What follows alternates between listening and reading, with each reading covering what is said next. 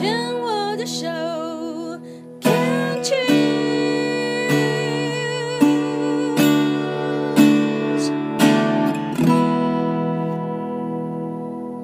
欢迎回到黛比的生命花园，病虫害防治要继续跟祐祐来聊一聊。祐祐呢是一位病友的妈妈，那儿子呢是在高一的时候发现自己有血液异常，在入学的健康检查发现，然后当时呢就确认了是骨髓再生不良的症候群。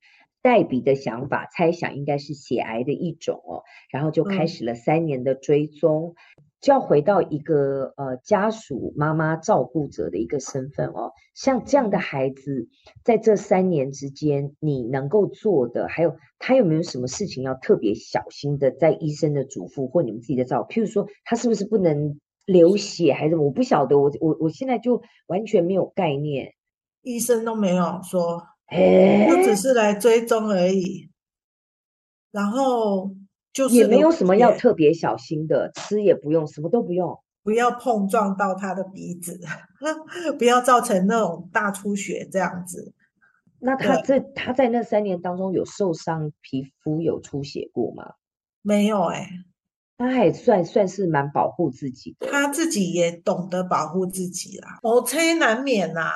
嗯，但是那个就是正常的碰撞就还好。那他的偶签会很快好，还是会比较久一点点？乌青一大块也没有？哎，没也没有哎，没有特殊的状况哎，真是有趣哎。对，所以我们到底说他到底是病还是不是病？要怎么看待他？好难哦。所以同学们也从来没有发现他哪里不对劲啊。只是如果流鼻血的时候，同学会看到就知道了。嗯、那他其他的完全正常，就没有跟其他人有什么不一样。所以他们所有他所有的活动他都参加。所以就这样，高中三年。对。那接下来呢？接下来上大学了。那上大学的时候，诶，那个时候抽血的状况，医生就说他的指数有在往下降了。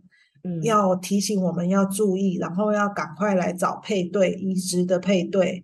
那刚好我们家爸爸妈妈、哥哥都跟他不合，所以我们只好转求那个慈济那边的脊髓银行，对对，骨髓那边刚好有配对成功，而且那个人也愿意捐，所以我们那时候知道的时候好开心哦。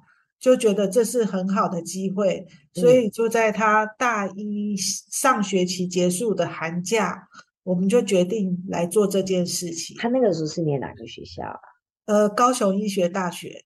哇，那他成绩很好哎。哦，对，高中他也是台南一中的。哦哇，那他念高一的原因是他想为自己的这个疾病想多去做一些研究去了解吗？不是，是因为高一高雄医学大学旁边就是医院了，如果要急诊很快。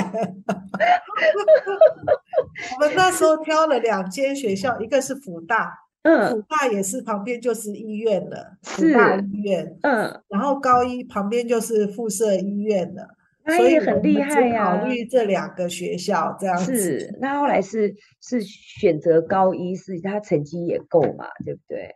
呃，最主要是离家近，他其实比较想去福大，可是我们都觉得离爸爸妈妈太远，我们不放心，嗯，所以还是希望他在留在高雄这样，嗯，所以他最后选择高雄。所以听起来这样的一个血癌的话，就是持续追踪的过程当中，如果指数都维持的很正常的话，就继续追踪如常的生活。对，那一旦下降到某一个程度的时候，那个时候医生就会建议采取骨髓的移植，因为他害怕有两种原因，嗯，一个是他的指数缓慢下降。那这样子，我们有时间可以做准备，嗯，做移植。嗯，那怕的是一种是急剧的下降，嗯，可能几天内他就会走了，嗯，所以你根本来不及做移植。嗯，所以我们才会说，在他状况都还算平稳的状况之下，然后捐赠者也时间可以配合，那我们就觉得这是一个最好的时机来做移植，嗯、这样。OK，那那那个小儿子也同意。他其实他很不愿意啊，因为他的大学生活才刚开始啊，而且因为过去三年都过得这么好了，也没什么事，然后现在稍微下降，你干嘛叫我做椅子？对，然后我们就跟他讲说，我们要请休，请诶休学，嗯，至少要休一年，嗯，他说他不要，他只要休一个学期，他要马上回来继续功课。不然他会变成同学的学弟，他不想。OK，所以我我们也跟他讲说，不可能，你不可能只有一个学期就可以回来，你后面一定还要修养到足够。嗯哼，对。然后后来就，反正我我们跟他也不争这个了，反正就是要接受移植，嗯、移植以后再说，看状况再说，这样子。那悠悠我要呃好奇的是哦，上一段有讲说。呃，他希望自己一切如常，然后呃，就是该过的日子过日子，然后他也是很快，应该是很快乐的享受了他的高中生活。嗯，呃，家里呢，家里你们对待他的方式有没有因为他的疾病而特别的去有一些跟老大哥哥身上有差别待遇？没有，但是他，嗯、呃，我知道他总要。终究是要做移植的，所以我在他的饮食上就是特别会去注意。我就跟他讲说：“妈妈要帮你养得白白胖胖的，这样很有抵抗力，你进去移植才会顺利。”嗯哼，对，所以那个时候我会很注意他的饮食，嗯、就会吃的比较均衡一点。这样，那其他的就是跟一般的小孩的教养，对你自己的经验跟观察哦，那。爸爸跟哥哥对待他有没有不一样？有没有因为确诊了这样子的一个血液的疾病，对待他会不会哥哥会不会也就嗯或多或少好啦，让他一下啦，然后爸爸或多或少好啦，宠他一下。很特别的是，他们两兄弟从来不吵架。嗯，对，他们就是，然后两个也都没有青春期反反抗期，什么都没有，所以那时候。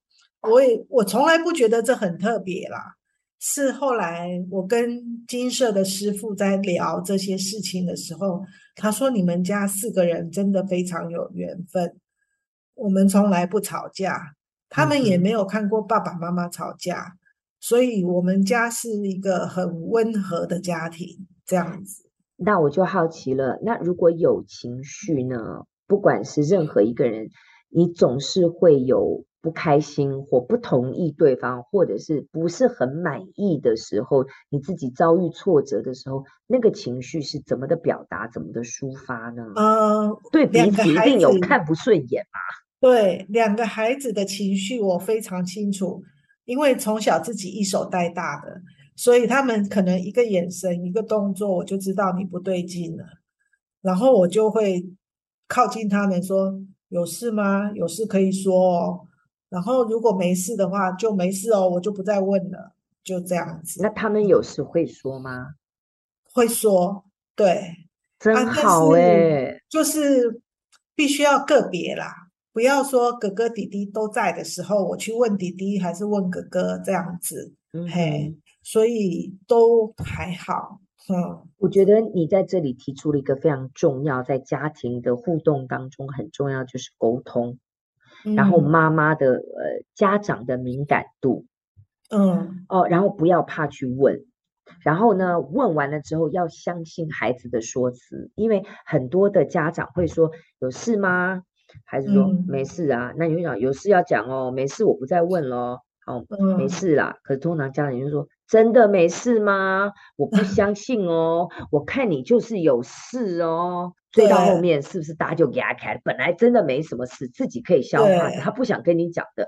然后因因为你不信任他，到最后还反而真的变成有事了。嗯、对，在教养方面，我先生常常提醒我啦，他就说：如果你你想想看，你在国中、高中的时候，你是不是也不想要爸爸妈妈一直问你？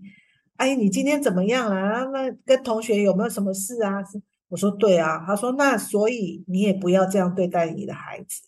好棒哦！因为我听到就是用同理心这样子。对，我听到，我刚刚听到的就是同理心、嗯、沟通跟尊重。嗯、对啊，你你要去你想要你就直接跟我讲，不想要你也讲，我也接受你的不想要，就这样。等你想讲的时候再告诉我也可以。那你们夫妻的互动 也是这样吗？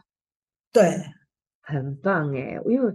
这样子整个家庭的氛围，它就是会很温和。可以处理的就自己好好的处理，不能处理的，愿意说的，你们也会勇敢的说出来去表达。对，不能处理的，我们会先放着。嗯，就是放一段时间，大家情绪都比较平稳以后，我们还是会说，对对对，对，再来谈这件事情。是，如果当头上讲的话，可能就是吵架啦，就是提油救火嘛。对，对对，所以我们家的方式大概是这样子，非常好诶。那所以，嗯，高中的三年，他自己在外面如常的生活，在家里也是一个平等尊重的一个呃同理心的一个对待。就是我猜想你们也会讲说，如果我生病，我也不希望人家用一个异样的眼光看待我，所以你们也很尊重他这样子。嗯、那就继续往下走，我们讲到移植了。因为我刚刚听到的是，其实孩子是不想要移植的，他不想那么快，不想那么快，因为他觉得他他可可以前面拖了三年，后面一定再可以再拖个四年，应该没有 没有问题，对，对不对？那后来，嗯，是什么样的原因，他决定他还是听话的就去做了移植呢？因为我们一直觉得有人愿意捐赠，而且是他有时间。对方是在这个阶段，他可以来做捐赠，那我们就觉得这是最好的机会了。嗯，因为可能过了这个机会，那个因缘不在了，对，那他可能就不能捐了，那我们就错失了，就把握这个机会。对，所以我们是用这个理由来说服他，所以他也愿意。他自己也觉得他的体力有稍微下降，很累了。哦所以可能他也觉得有一点警讯出来了，所以他就说好，那我们就配合对方的时间。OK，对，好，悠悠，我在这里问你一个问题哦。嗯，如果当初儿子坚持说我就是不要，我要跟他拼一四年，你会尊重他的意愿吗？我会耶，会哈、哦，会，但是会很揪心的。我揪心的同意呀，我听到了。可是这个就是亲职，作为父母必须要放手的。特别孩子已经到了大学了，他真的已经是一个可以算是成年人了，已经大概十九二十的时候了。对，真的必须要让他有自己的那个意志。嗯，好，所以我还是会尊重他啦。但是妈妈自己会很痛苦，自己要做功课，自己要修。对不对？对哦，非常好。那我们这一段先聊到这里。